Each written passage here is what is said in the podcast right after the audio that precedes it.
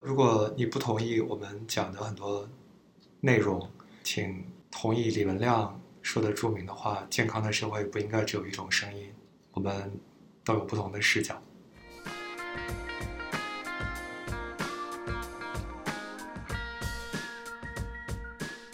欢迎收听本期《小声喧哗》，我是主播 Afra。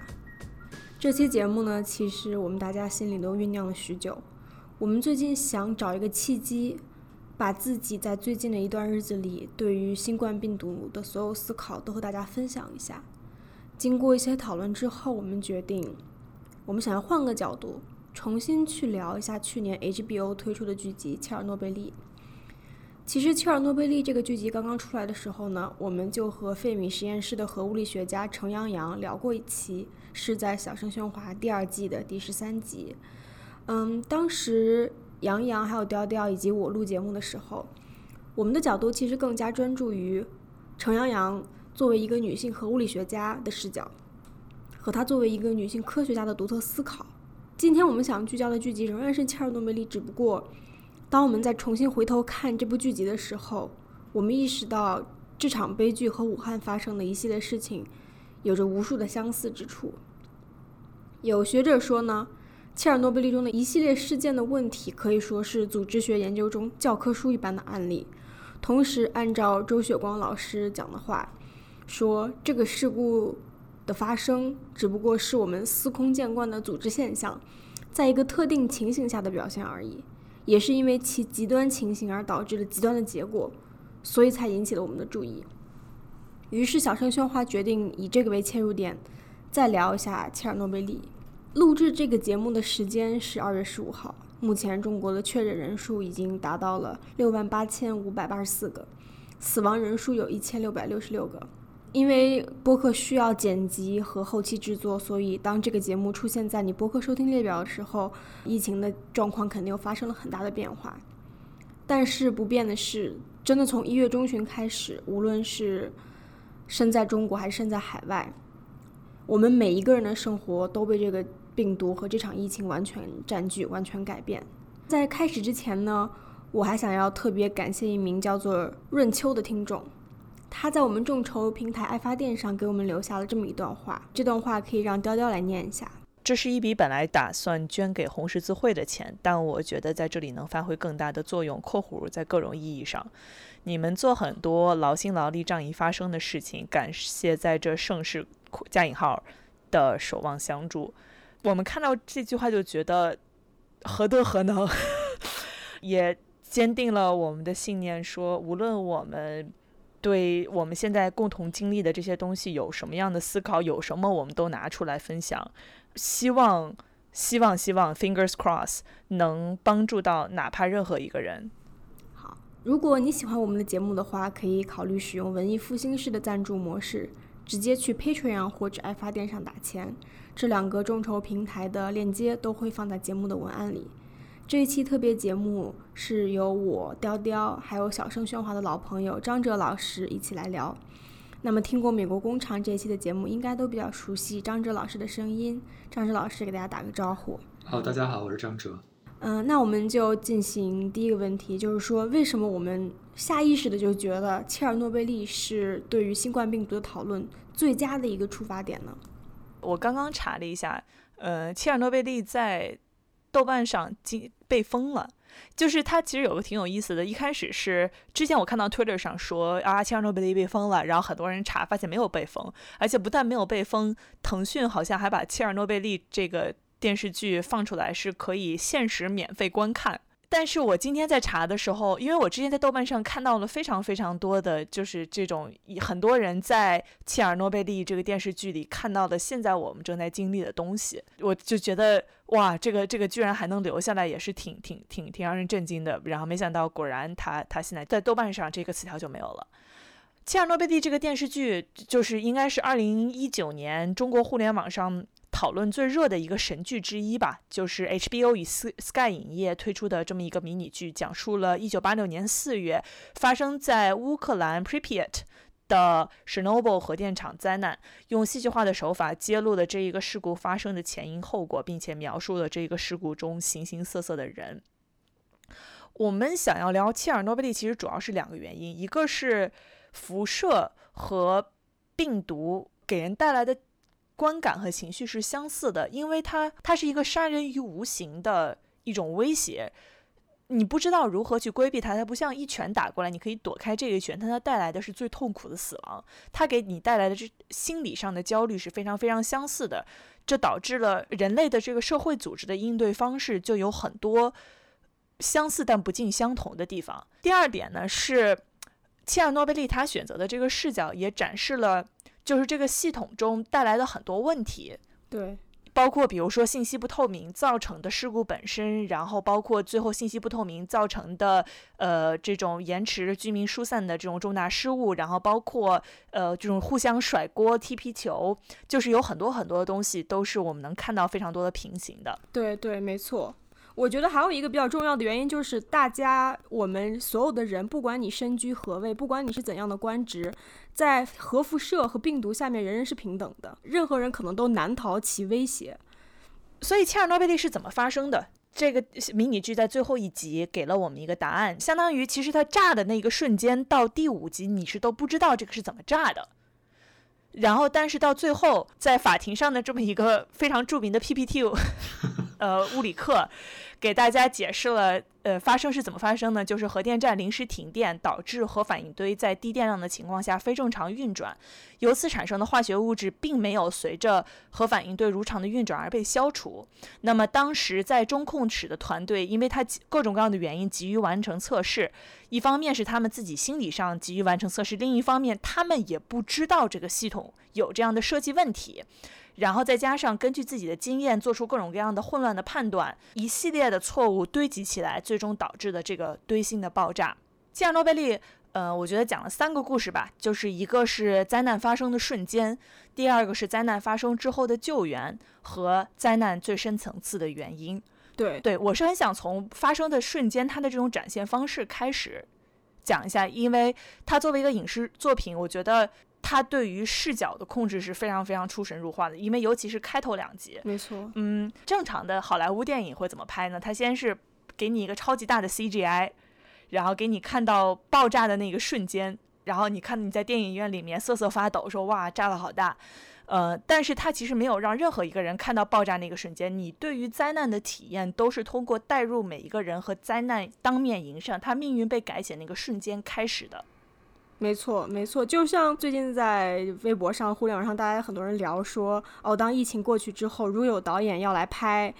就是关于这次武汉疫情的一个片子，应该怎么拍？然后我第一个瞬间我就想起了切尔诺贝利第一集，就是那天晚上消防员半夜接到电话醒来，然后这个时候在另外一个人的家里面，那个窗户外面突然看到远处大概十几公里之外的一个地方，砰，这么闪了一下。然后谁都不知道到底发生了什么，但是就这么砰的闪了一下，这个事情，在当事人浑然不觉的时候，其实已经把他的命运完全改写了。我们真的很能感觉到，就特别是今年十二月底到今年一月初的时候，就是消息慢慢传过来，我们真的是处于一个无知且无助的状态。我其实很想聊一下切尔诺贝利里面第一波，呃，开始能够做出这是核泄漏的判断的，其实是医生们。一开始，呃，能感觉到医护人员完全都是按照烧伤在处理的嘛。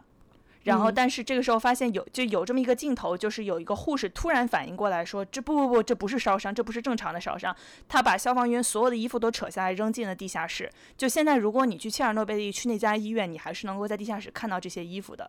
所以，就是医生才不会管你什么你的意识形态、你的 big picture。他们的训练就是你看到什么，诊断、救治、观察、诊断、救治，就这样的这种无限循环。我我非常同意你刚刚说的，就是其实我们在这次武汉疫情中，我们也能看到，就是像李文亮。像一样这样子，专业训练非常好，专业训练非常有素，非常有这种职业道德和伦理的人，他作为一个医生，他其实并不会通过一个你一个社会管理者的角度去处理这件事情。他是怎么做的？他就第一，他要先告知在自己这个小的集体中的所有的人，这是一个自保的原因。然后二，他其实是其实在一个非常平凡的一个角度，他施展一个自己的个人道德，包括我们现在。在公共讨论中，医生的形象和这电视剧里面医生形象其实都是一样的，就是他面对事实快速做出一个判断，快速做出一个行动，与无论是技术人员也好，还是官僚也好，这种吞吞吐吐的样子，形成了非常非常鲜明的对比。对，然后也是我们最近就越来越熟悉的一种对比吧。然后这是第二波人，医护人员。第三波人也是电视剧非常关注的一波人，就是这个当时在中控室里面的技术人员。对，第一集里面其实你是先看到，呃，先看到了技术人员本身，就是他们首先先很慌。当时的这这个中控室的负责人是 Dyatlov，呃，在爆炸之后做出第一个判断时说这是一个工业事故，肯定不是什么核泄漏，就是我们按照一个工业事故处理。但是很讽刺的是，因为他们当天晚上其实在做一个安全实验，Dyatlov 在做这个安全实验的过程中完全没有按照标准去处理，然后把这个反应堆推到了一个非常极端的状态，到不行了的时候，他说好吧，那我把这个停止实验的控制棒丢进去。当时我看到的感觉就像一个老司机开着自己最熟悉的车，然后踩了一脚刹车，然后突然汽车爆了。就是当时的技术人员是一个完全慌掉的状态，就我们现在了解的爆炸的机制，但是当时这些技术人员是被隐瞒了反应堆的潜在风险的，所以他们其实完全无法相信反应堆这个东西怎么可能爆炸呢？虽然我嘴里开始有铁锈味了，然后有的在底下的人已经在身上看到了血迹，但是他们一直处于一个认知失调的状态。先有两个人，他们先钻到底下去看，然后看到那个就是那个石墨铸成的核心已经没了。然后这个时候，这两个人带着这个信息回到了这个你刚刚说这个老司机主管前面，然后说：“不好意思，老大，我们的那个石墨核心已经没了。”他说：“怎么会没呢？就是我们某某某地方铸造这种什么大力金刚核核心是不可能会被炸。我们苏联的大力金刚核心怎么可能出问题？对，就是直到就是两个人血迹斑斑的站在他面前说这些事情已经发生的时候，他还是不相信这件事情发生。我接着你刚才说的那个那个 d i a t l o v 那个比喻，我我非常喜欢那个比喻，就说像一个老司机，就是踩了一脚刹车，然后发现这个。车是往前冲的，这个比喻就是挺有意思的。但我觉得这个片子在前半部分其实着重展现的是这个 Diatlov 作为一个这种技术主管，但他同时也是一个运营主管，他是一个高度官僚化的机构的这样的一个领导。他有除了在他自己几十年的核电站工作经验之外的这种体制带来的权威。所以他对自己极其的自信，他可以这个压制很多其他他的副手还有其他的操作员提出来的异议。我觉得如果把他比喻成一个老司机，可能就是说他这次开车之前他已经这个嗑药酒驾，然后呃几天几夜不睡觉，那个精神极度的亢奋，然后他他他做了一系列的这个这个飙车一样的这个动作，在回旋在旋转，但他就确信。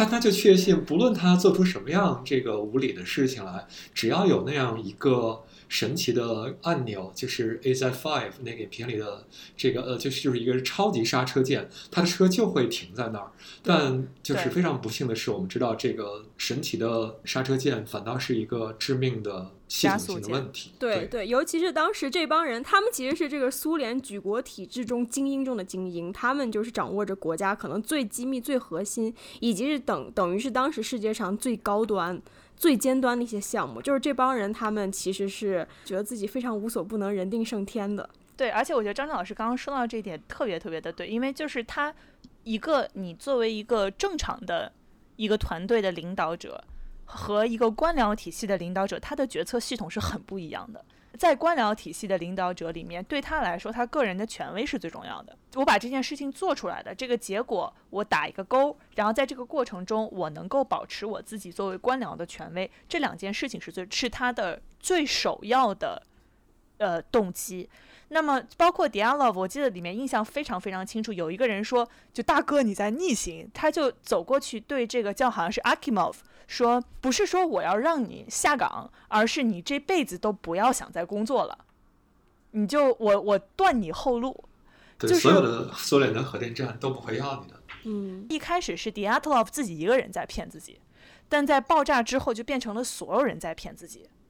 当时在里面，每一个人心里面已经大概知道，如果反应堆本身爆炸，那么我已经是死人了。我死掉是一个时间问题，而且非常非常快。就是人类是没有办法接受这个事实的。对对，就是你的认知是做不到这一点的。人类的认知在和死亡非常近的时候是完全失效的。这种认知失调，我在过去几周互联网上一次一次重演，就是你看到那种新冠病毒患者说我快不行了，就是非常非常痛苦的在网上求助，在底下有很多人是拒绝相信他是患者的，甚至是会破口辱骂，直到他去世前前一秒。就是与其说他们这些人真的是。很挑剔，很在乎真相，不是的，这是一个很人性的东西，就是他宁愿相信自己被骗了，也不愿意去直面你一个你会觉得很无力的死亡。就是因为我们近年来就是成功的这种叙事，强国崛起的叙事，像滚雪球一样越滚越大，然后就过去的成功给了我们非常大的自信，让我们认为这个系统是稳定的、可信的。但是你恰恰有的时候，事实你。恰恰就是要在最为需要进行主观判断的时候，你不能把它交付给习惯的力量，因为信息在我们大脑中处理，我们是要一定要在就是很短的时间内和很大的这种压力下，我们去做出判断的。但是，一旦把这个东西交给交给我们脑中的这种逻辑惯性的话，那就很有可能就会出现，比方说管义教授之前在之呃就是在。疫疫情呃刚刚开始的时候说，呃武汉这次疫情超出了想象力，嗯，这个疫情感染者可能是 SARS 的十倍起跳。就是当他在说出这句话的时候，底下的人。不是为这个疫情感到恐慌，不是说自己能防护措施做得更好一点，或者如何让家人的防护措施做得更好一点，而现在底下跳脚大骂管义教授，说你这个王八蛋，你你这个混账东西，你就是不是盼着我们在突然踩刹车的时候就冲出去呢？对吧？就是你是不是不安好心，对吧？其实这个心态和在那个中控室里面的人。他的心态是有一点一样的，因为你在那个时候，你只有两个选择，一个是接受一个非常悲惨的现实，要么是相信一个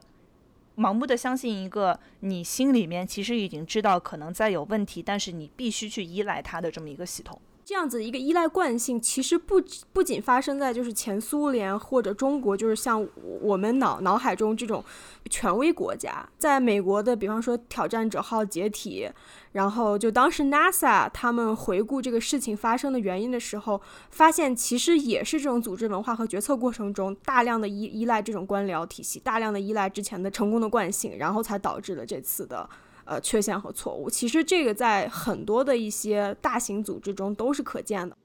对，还有那个大韩航空的那个空难，我记得也是有这样的一种非常类似的机长做了一系列错误决策，从这个副手到所有的航空人员，没有人敢于挑战他的权威，然后就导致步步失控，最后机毁人亡。的确，这是一个官僚体系。如果你作为一个专业机构被高度的官僚化，那你的专业技能和你的官僚体系本身赋予你的高层级的这种权威结合在一起，这种威力是非常可怕的。我总觉得在官僚机构里面会有很多的这种代理人问题，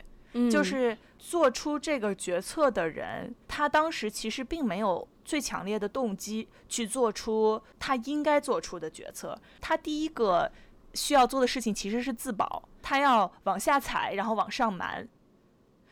就是我觉得这个电影里面其实还有一点特别特别特别好玩的是，呃，晚上从中控室里面，他他第一个电话打出去之后，一连串一连串电话一直打到戈尔巴乔夫家里面，但是戈尔巴乔夫接到的那个电话是这是一次工业事故，其实是往上瞒了的。那么戈尔巴乔夫的决策基础也是哦，那那那这是一场工业事故啊，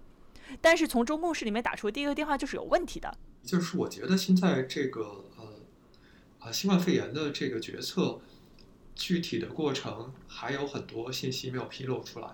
呃，从一月初就是第一批这个呃疾控中心的专家对到了当地之后，一直到武汉封城中间这二十天时间，还是相当于黑洞的一个状态。回到这个切尔诺贝利的这个片子里面，我们的确是可以看出来很多东西的。嗯，就是这个 Diatlov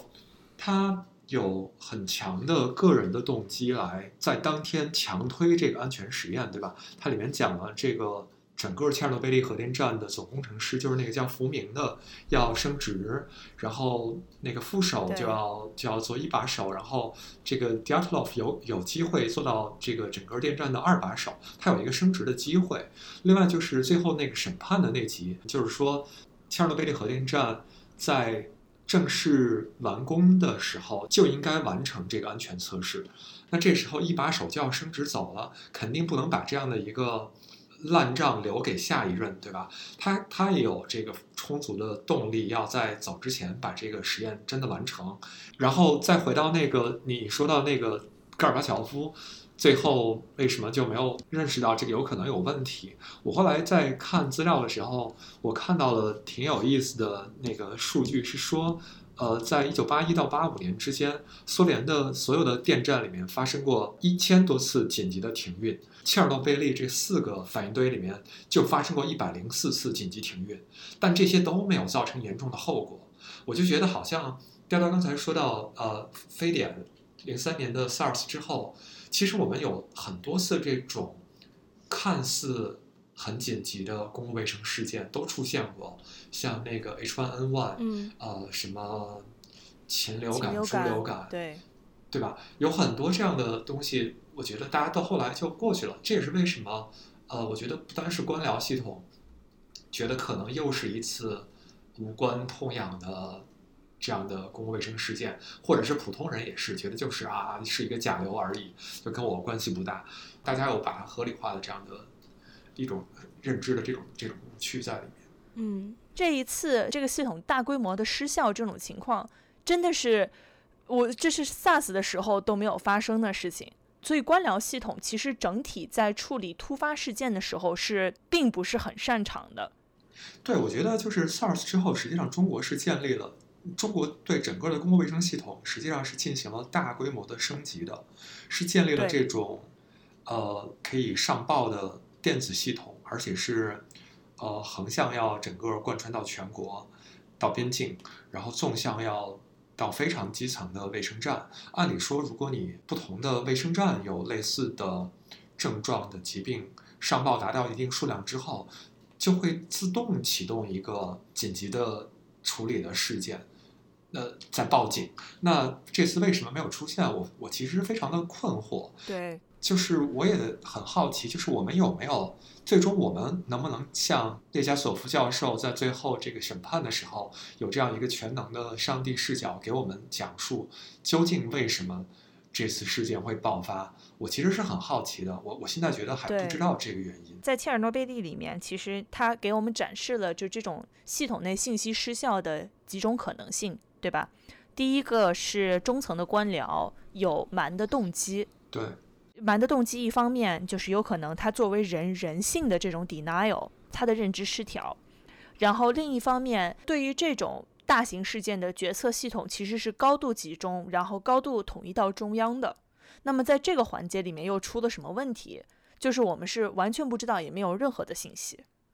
对，在切尔诺贝利里面。其实真的也都是戈尔巴乔夫定性说，那可能有问题，然后找一个级别足够大的官僚带着这个科学家过去，他才能够有足够的权限去开始解决这个问题。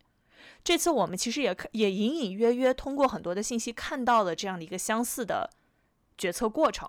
像刚刚哲师说的，我们其实很渴望一个像蒋延勇、钟南山这样的，就是这种普罗米修斯式的科学家英雄，然后。空降下来，然后他能够战胜我们人性骗自己的动机，他能够战胜政府系统欺上瞒下或者是决策失效的这些动机，战胜每一个逃避事实真相的手段，来全知全能的告诉我到底发生了什么。但是这个就是我们现在能够这么去。神话这样的一些科学家，其实更折射了我们作为这个系统内部的焦虑，就是系统本身带给我们的焦虑，因为我们担心你永远没有办法获得准确的数字，然后甚至你担心你自己的观察，你现在所看到的，甚至你的记忆都会被新的话语体系来质疑、被篡改。就是我觉得很有意思的一个话术，就是说大家不要添乱。这句话它其实本身就折射着一个全能全知的一个像家长式的一个大政府。你知道，它其实是一个旧瓶装新酒，就是这样的这种说辞。当年苏联说，你说你要传播负面新闻，你就是你是非常 alarmist，嗯，就是危言耸听、动摇军心，对吧？但现在的社会里面，你去用这种集体主义的概念说的话，没有人会买账。现在大家都很崇拜知识权威，崇拜标准答案，那么就换了一个说法，叫做辟谣。对吧？那换汤不换药，还是同一个说法。我想那个往回找一下刚才说的有一点，就是说，我觉得就是这个灾难为什么会爆发啊？这个肺炎和切尔诺贝利的这个核灾难，我觉得有一个挺大的不同是，我觉得这个肺炎的起始点可能不能说是人祸，就人祸是在它爆发之后的控制过程当中逐步的发酵的。但切尔诺贝利可以说就是从头到尾都是一个人祸。嗯那所以就是说，我们如果最后像追 SARS 一样追为什么肺炎会爆发，可能会追追到那个蝙蝠如何把病毒传给穿山甲，穿山甲如何把病毒这个传给人类，这个对于我们理解事情的本质可能没有太多的帮助。呃，但切尔诺贝利是不一样的，我们最后是通过这个这样一场审判。然后，这个科学家的发光时刻是给我们解答了很多的疑惑。他说，这个苏联就是穷嘛，对吧？就是没有钱来造这个比较安全的东西。它实际上可能就是一种安全文化非常缺失，对吧？它就是呃这种石墨反应堆有天然的这种缺陷，嗯但这种缺陷他们又不愿意让别人知道。而我看到另外的解释，就是说苏联之所以选择这种安全性能比较差的反应堆，是因为这种反应堆在发电的同时，它还能够提供一种这个金属钚，就金属旁一个一个钚这个字，嗯。然后这个钚二三九是一个造核武器的一种原料，呃，等于它这个核电站事实上是一个军民两用的设施，呃，然后就感觉更划算。既能制造布，还能发电，是一举两得的。但这种呃一举两得，就带来了它安全性上的问题，就是它要取料啊、循环利用等等等等，它就没有办法在那个上面造一个很大的安全壳，把它把它把它盖住，这样就爆炸之后，这个核辐射就非常难控制。这种东西揭示出来之后，对于我们理解切尔诺贝利的这个核灾难还是有很大的帮助的。但我就不知道我们要最后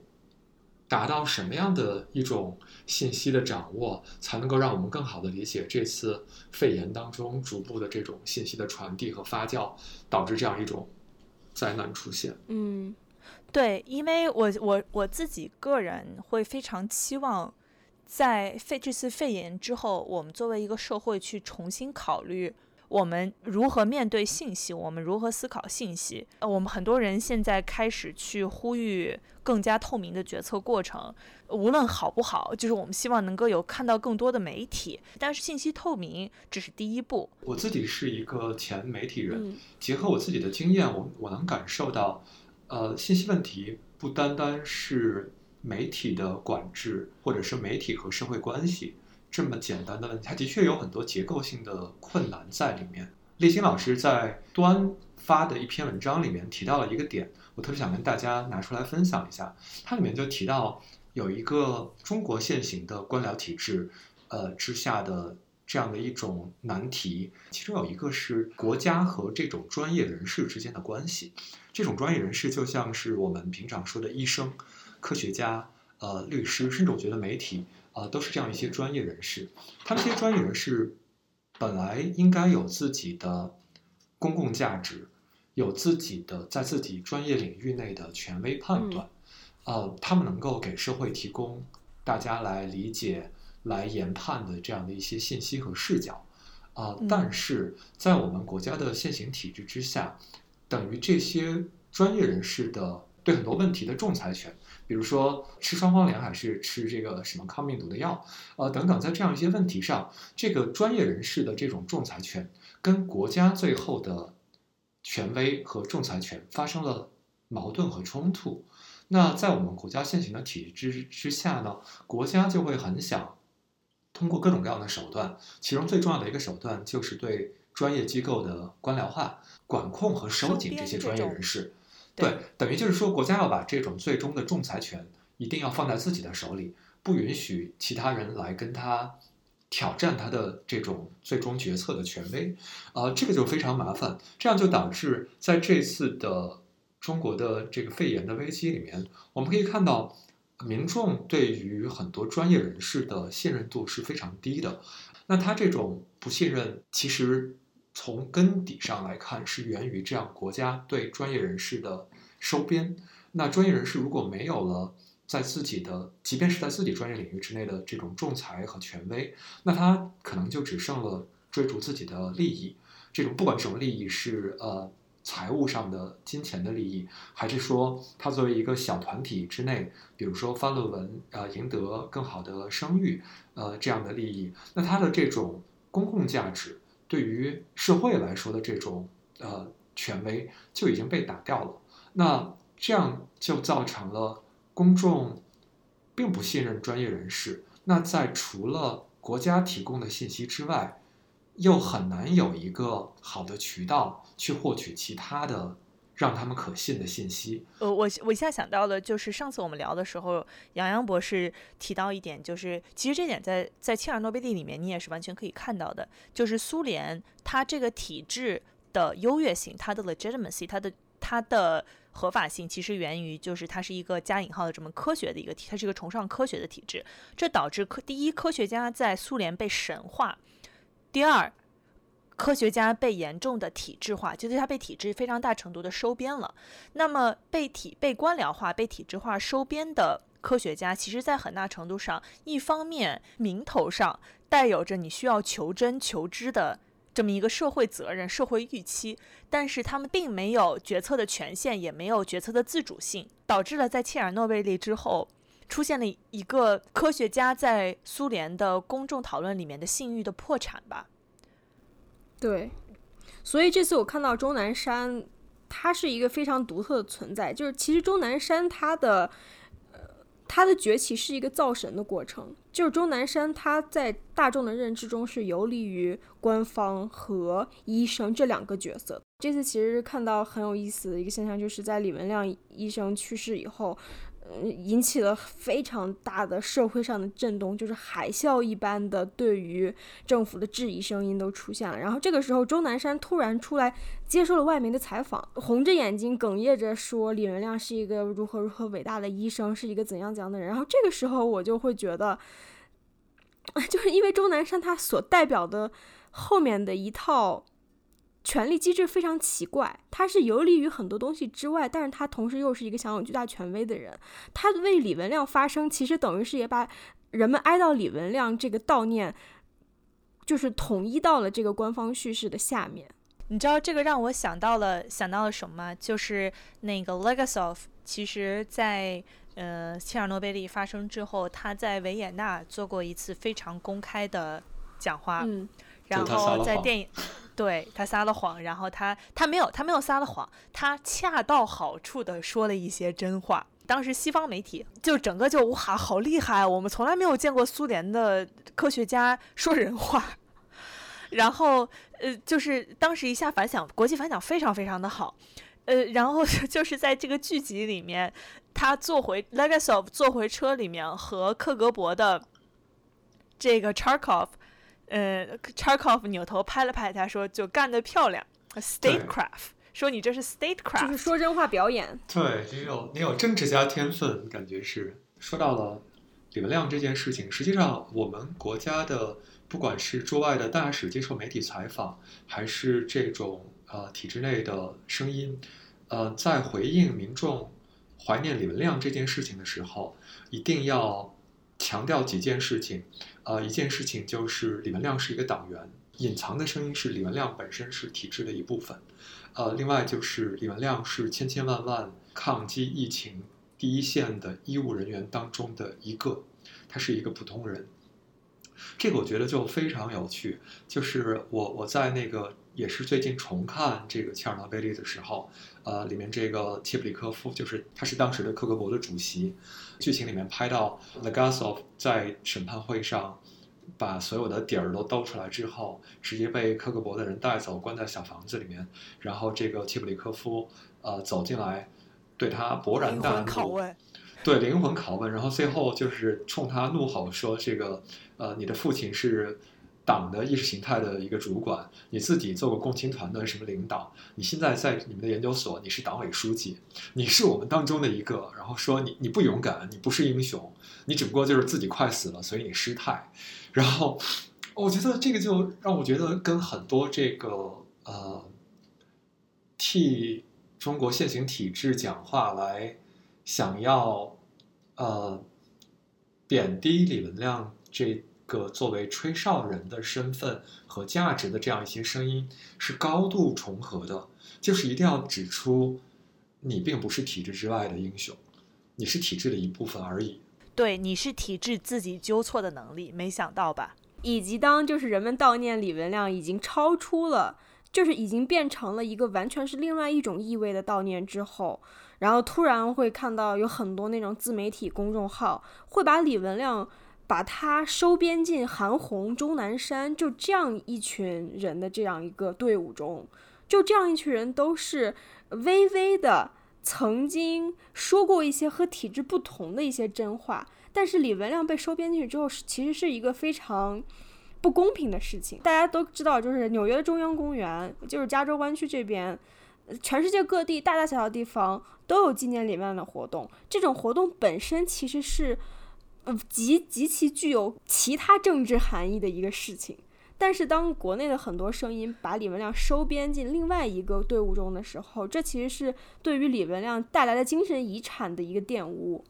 李文亮其实也成为了这么一个我们对于现有的体制觉得不够，然后我们希望能够反思它，能够让它变得更好的这么一个寄托。其实有很多从体制角度去反思这次的一些文章已经开始出现了。就是虽然我们没有足够的信息，但是一些思维的角度确实是出现了。我看了前一阵传的很广，但是很快就没了，因为它传的很广，所以它很快就没了的这么斯坦福大学的周雪光老师。写的这么一篇文章，就是我先截出一段来分享一下。他说，就是矛盾的根源在于，权力集中的程度是以牺牲地方治理的有效性为代价的。也就是说，权力的集中使决策权和资源远离了那些在问题中拥有更准确信息和能力的层级，这是地方政府失效的原因。地方缺乏自主性和主动性，并推脱责任，其结果之一是信息从一个治理层级过滤。或者被阻塞到另一个治理层级，问题每天都会出现，就从来没有被媒体或者公众关注过。其中就有事故、腐败、犯罪，虽然也有人抗议，但我们也不会听说过。这个冠状病毒爆发是一个无法简单掩盖的极端案例，因此我们暂时通过社交媒体和其他非正式渠道听到了更多的声音和批评。我想抓出来两点：第一点是有足够的信息解决问题的这个层级没有权限去解决这个问题。这点其实我们在切尔诺贝利里面已经看到了，就是当天晚上集中在那个屋子里面的人，他们是可以立马疏散整个 Pripyat，这是他们当时应该做的正确的事情。但是他们既没有动机，也没有能力做出这个层面的决策，他们只能就拼命的给戈尔巴乔夫打电话，但是他们给戈尔巴乔夫打电话上报的内容还是错的。另一个问题是，病毒爆发就像核辐射一样，你没有办法让它四零四掉。对，发生了就是发生了。病毒是一个，它就漂浮在空气中，你就是会被影响到的这么一个东西。但是我知道张周老师其实不太完全同意，就是周老师的这个切入的角度。我觉得周老师这个讲法肯定是有相当道理的，这不是周老师一个人的观点啊。很多政治学家，尤其是偏向呃行政管理或者是组织管理学的这些专家提供的很多视角当中。呃，非常重要的一点都指出了这种中央和地方关系。但是，如果我们反观切尔诺贝利，就是因果关系建立不能够这么简单吧？切尔诺贝利反倒恰恰是没有这种层级之间的问题的，它应该是属于一个央企，对吧？我们现在说的，它应该是直接跟中央的这种呃部门来来联络的，但依然出现了很多信息不对称、代理人的。这种信任之差等等呢，也出现很多类似的问题。那我觉得可能还有一些其他的视角可以补充吧。其中有一个是不同部门之间的层级。你们看这次肺炎有没有觉得很困惑的一点？就是我觉得很多人都搞不清楚疾控中心是一个什么样的部门。它其实不是一个政府部门，它是一个事业机构。然后也搞不清楚疾控中心和。卫健委到底是什么关系？对对。然后红十字会又是怎么回事？为什么红十字会的会长会是湖北省的副主席？我们国家还有这个应急管理指挥的这样的部门，对吧？对。有一个应急的这个救应急救援部，呃，也是中央部委。那他们之间的这种关系其实又非常复杂。我在那个看切尔诺贝利的资料的时候，我发现了惊人的相似之处。实际上是切尔诺贝利虽然是一个央企，但我们看到。就是苏联的这种管理机制也是非常的混乱，不同的部门之间这种职责重叠、模棱两可的这种权限的介绍，嗯他们互相争夺这种权利，然后又互相推卸责任。这次就是也能明显的看到，就是从上面发下来的文件都是既要又要还要，你既，要呃控制住疫情，又要发展经济，既要复工又不能复工。这个是更高层面上的，然后你又看到非常低的层面上，物资安排的混乱，部门 A 从部门 B 抢了物资，地方 A 从地方 B 抢了物资，可能甚至是在去年的这个时候，你去问一个普通人，像我这个年龄段的人，是闭上眼睛相信这么一个铁板一块，然后信息高度集中，又有大量的大数据，然后控制能力极强、高效的这么一个系统在维持着你生活的体面。但是这次经历这么一个外部冲击之后，会发现就是他撕开了非常非常多的东西。对，我觉得如果说我们这个体制的优势是在于集中精力办大事，然后权力高度的集中，那我们应该看到的是，在这种危机发生之后，呃，中央权威对所有资源的调动应该是这种像如臂使指，对吗？然后灵活自如，然后会非常高效的运转。但实际上我们看到的也是有各种各样的问题出现，呃，这个反倒跟切尔诺贝利后来的这种救援的状况来看是不太一样的。切尔诺贝利后来的救援反倒让人看到了这种全能型国家。呃，中央权威在高速运转起来之后，总觉得核电站那个轰鸣的背景音，就像是背后有一架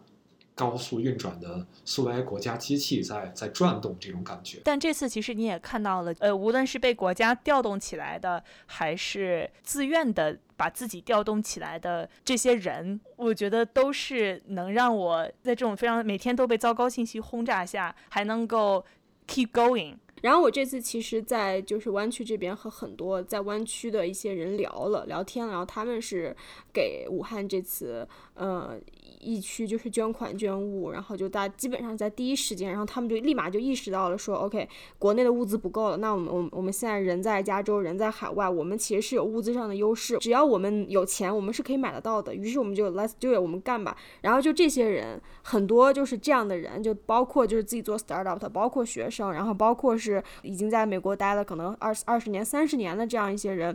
他们都行动起来了，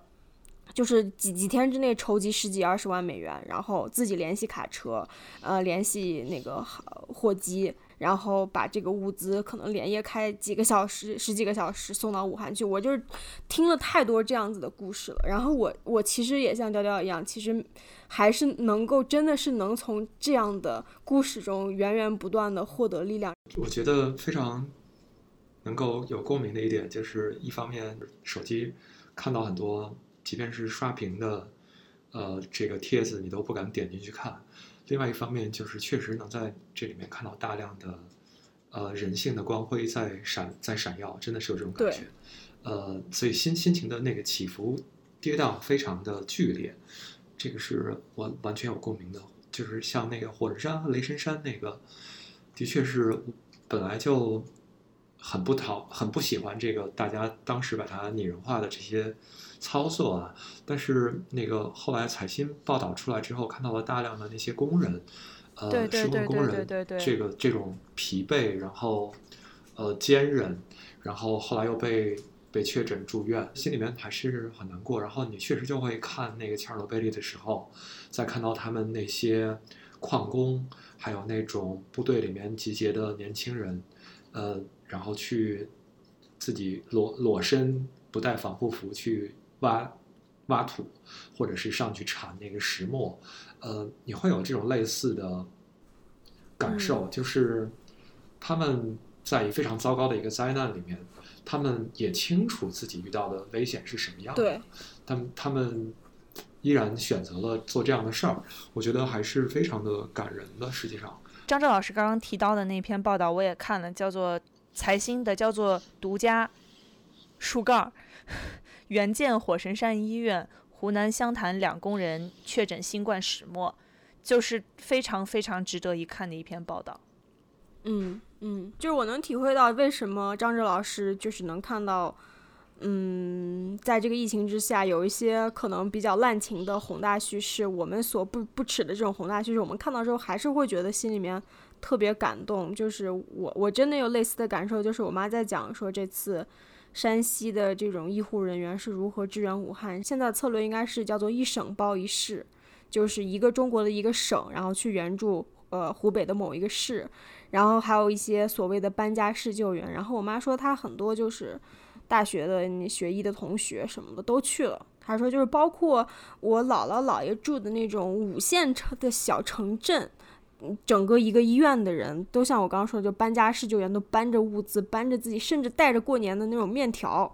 过年还没吃完的山西面条就就都去了。这个宏大叙事本身存在，就是虽然它一次一次的被挪用到我们不愿意去接受这个宏大叙事，但是宏大叙事存在的一开始是源自于很真实的一些东西的。嗯，我记得在这应该是第二集吧，开头的时候，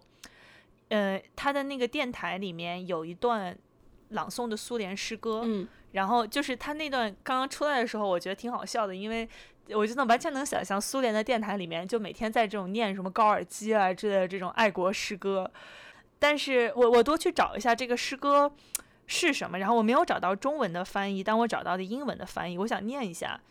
就是大概是一个人在写给自己战友的，这个战友叫阿阿廖沙，嗯，Alyosha。Till now we have been spared by the bullets, but when for the third time my life seemed to end, I yet still feel proud. Of the dearest of countries, the great bitter land I was born to defend，就是这个，我依旧对这个庞大的、充满苦难的大地，我生下来就要去保卫的这一片大地，充满了骄傲。我觉得，随着我们国家经历的这么一段时间的经济发展，我们可能真的是 越来越愿意去看到一个正面的、向上的这么一个叙事。好像就是很轻松的，终于可以不用去每次提到自己的国家都是一个啊这个苦难的大地怎么怎么样。但是包括这次的疫情也好，然后它暴露出来的问题也好，然后它也给我们建立了摄入负面信息的能力。阅读负面新闻的能力，可能对于很多人来说，他甚至是第一次帮助他学会阅读新闻，做出自己的判断。这个判断可能是你看到跟新闻不一样的，你可能是跟你社交媒体上不一样的，肯定跟官方叙事不一样的一个自己的判断的能力。我觉得，无论是你通过这次建立起来的情绪处理能力也好，事实判断能力也好，都不要丢掉它。疫情有一天会结束，嗯，但是你作为一个公民。可能这些能力留着还有用。嗯，如果你不同意我们讲的很多内容，呃，请同意李文亮说的著名的话：健康的社会不应该只有一种声音。我们都有不同的视角。想要举报我们的朋友，请高抬贵手。感谢大家收听这次的小声喧哗，然后还是希望大家做好防护，然后希望这个疫情早点结束。谢谢大家今天的收听，下次再见。